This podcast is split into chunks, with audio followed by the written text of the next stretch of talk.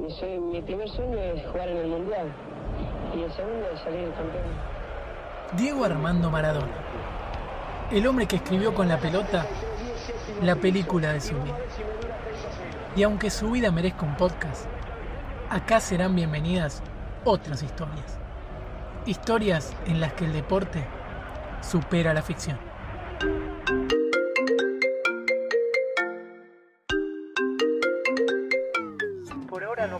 Nada, Copa Libertadores.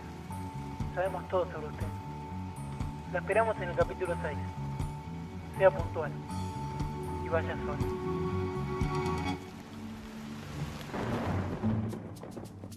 La bendita Copa Libertadores. Bienvenida al deporte supera la ficción. Pase y póngase cómodo. En el episodio de hoy, una final, un intento de soborno, incidentes, cómplices y una puesta en escena. En definitiva, un operativo nivel Santos. Empezamos. ¿Alguna pregunta?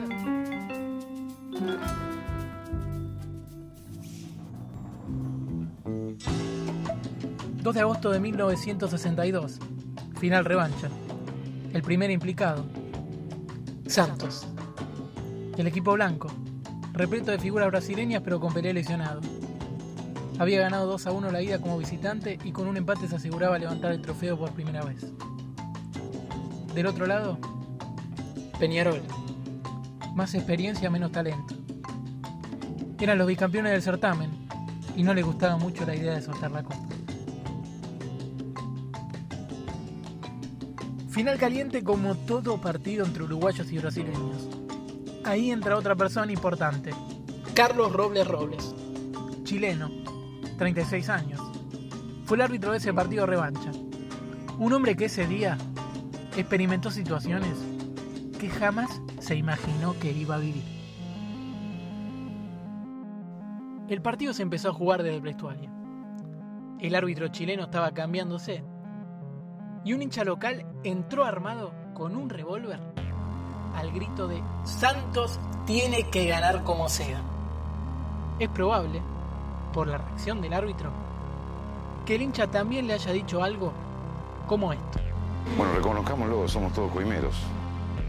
Robles Robles, sereno e indignado, le contestó, para atemorizar un chileno hacen falta 100 hombres, así que vaya a buscar a los 99 que faltan. El partido comenzó y al entretiempo se fueron con Santos ganando 2 a 1. Pero en la segunda mitad, Peñarol mejoró y lo dio vuelta con goles del ecuatoriano Alberto Spencer y el uruguayo José Pepe Sacia.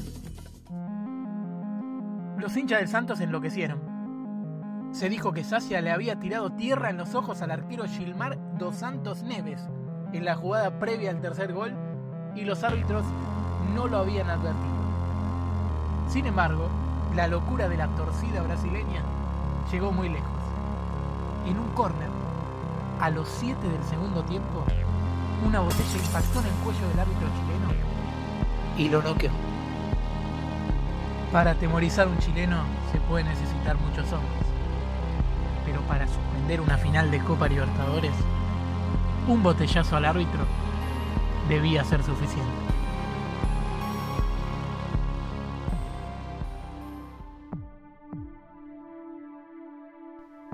Robles se despertó en el vestuario rodeado de dirigentes y obviamente había decidido suspender el partido. Pero increíblemente, los dirigentes brasileños querían convencerlo para continuar. Ladrón, cobarde, le gritó el presidente de la Federación Paulista. Pero más increíble fue lo que le dijeron el presidente y el entrenador del Santos. Lo insultaron y le remataron con una frase amenazante. Haga lo que quiera, pero nosotros no vamos a responder por su vida cuando salga del estadio. Ya no había lugar para la especulación ni para escándalos.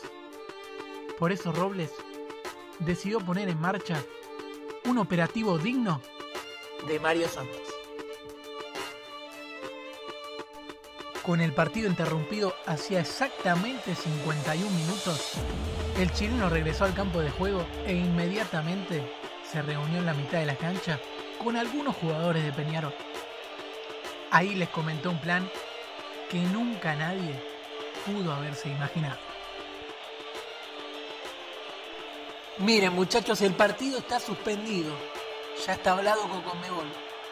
Pero vamos a jugar los 39 minutos que faltan para distender la situación. Ustedes juegan en silencio, ¿ok? Como si nada. Ayúdenme, porque si no, nos matan a todos. No sabemos si algún charrúa preguntó qué hacer. Pero esta hubiera sido la respuesta. Simulamos, Feller. Simulamos. El operativo se puso en marcha y en esa caldera brasileña se reanudó el partido. Rápidamente el Santos empató con gol de Pagao y Peñarol por las dudas no pisó más el área contraria. Silbato final y festejo brasileño. Los hinchas y los jugadores estaban eufóricos. Nadie más sabía de la puesta en escena, ni siquiera los periodistas. Incluso algunos diarios titularon al otro día Santos campeón. Los brasileños se fueron con una sonrisa de oreja a oreja. Los uruguayos con el alivio de ser los únicos en saber que tendrían revancha.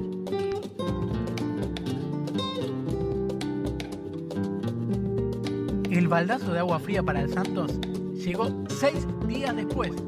Sí, seis días creyendo que habían sido campeones. La Comebol anunció la anulación del empate, ratificó la victoria de Peñarol y ordenó que se jugara una tercera final en Buenos Aires. Claro, con otro árbitro. Esta vez un europeo, el holandés Leo Horn.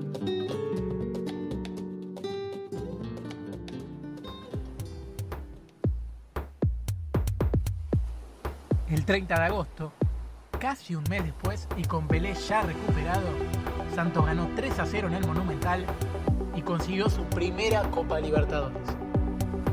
Los uruguayos y el chileno Robles al menos vivieron para contarlo.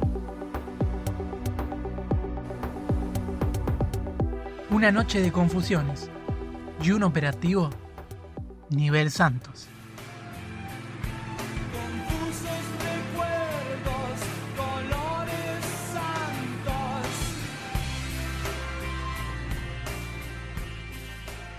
Ah, y una cosa más, Copa Libertadores. Puede que necesitemos de su colaboración en algún otro capítulo. ¿Podemos contar con usted?